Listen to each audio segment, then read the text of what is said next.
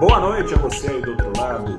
Eu sou o repórter Gustavo Ferreira do valorinvest.com. Começa agora o seu saldo do dia, saldo do dia 9 de novembro de 2021, em que o Ibovespa subiu 0,72%, com menos fôlego do que o demonstrado ao longo do dia. O índice na máxima subia quase 2%, 1,81% no seu melhor momento. Perdeu fôlego, mas ainda assim demonstrou a esperança do investidor de dias menos incertos pela frente do ponto de vista fiscal segue no pano de fundo, o pano de fundo anda um tanto monotemático e continuará, hein? Continuará. Segue monotemático porque segue no pano de fundo a PEC dos precatórios. Estou falando com vocês nesse momento de gravação do vídeo. No meu relógio são exatamente 19 horas e 24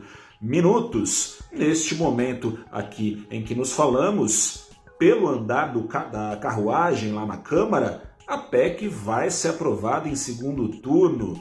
Uh, destaques, os dois destaques mais importantes, aquele destaque que aumenta o teto de gastos e aquele destaque que dá calote uh, parcial no pagamento de precatórios para 2022, esses destaques foram aprovados com alguma folga, mais folga do que a PEC em si foi aprovada em primeiro turno, pelo andar dessa carruagem. No segundo turno será aprovada também ainda nesta sessão na Câmara dos Deputados. É a decisão dos sonhos dos investidores, dos analistas, dos, dos economistas? Longe de ser, mas como eu disse, é uma incerteza que desaparece. Incerteza é sinal de pouca busca por risco. Se a incerteza vai desaparecer, há espaço para busca por risco, como existiu nesta terça-feira. Existiu um pouco mais de busca por risco, acreditando que a PEC, embora esteja longe de lá essas coisas, seja aprovada. O STF, o STF melou, deu, é, formou maioria ao longo do pregão, para manter suspenso o chamado orçamento paralelo ou orçamento secreto, não é mais tão secreto assim, né? Artifício pelo qual o governo vem liberando emendas parlamentares a parlamentares escolhidos a dedo, não para qualquer parlamentar, acusam os críticos, mas apenas aqueles que votarão, como no caso talvez da PEC dos precatórios, alinhadamente aos desejos do Palácio do Planalto. É ruim o motivo pelo qual tem a PEC dos precatórios, ou seja, abrir espaço para o Auxílio Brasil de 400 reais prometido pelo candidato presidente Jair Bolsonaro? O auxílio em si não é nada ruim, na verdade. Ele é necessário, é necessário por causa de um motivo, e aí sim ruim, do aprofundamento da pobreza aqui no Brasil. O que é ruim, além do aprofundamento da pobreza, é a incapacidade demonstrada pelo governo federal de fazer caber dentro do teto de gastos os gastos, como ou remanejando ou cortando outros desnecessários para aí sim atender aos brasileiros mais necessitados a contento.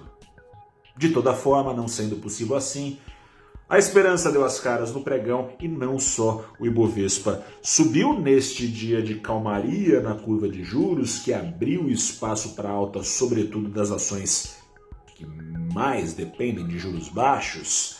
Subiu a ação da Magalu, subiu ação de varejistas de maneira geral, subiu ação da Ezetec, principal alta no time imobiliário, subiu ação da Pets, né? Pets que é aquela loja de é, para bichinhos, né? Coisa e tal. Enfim, subiram os papéis ligados aos juros, considerando então que os juros talvez não subam tanto assim.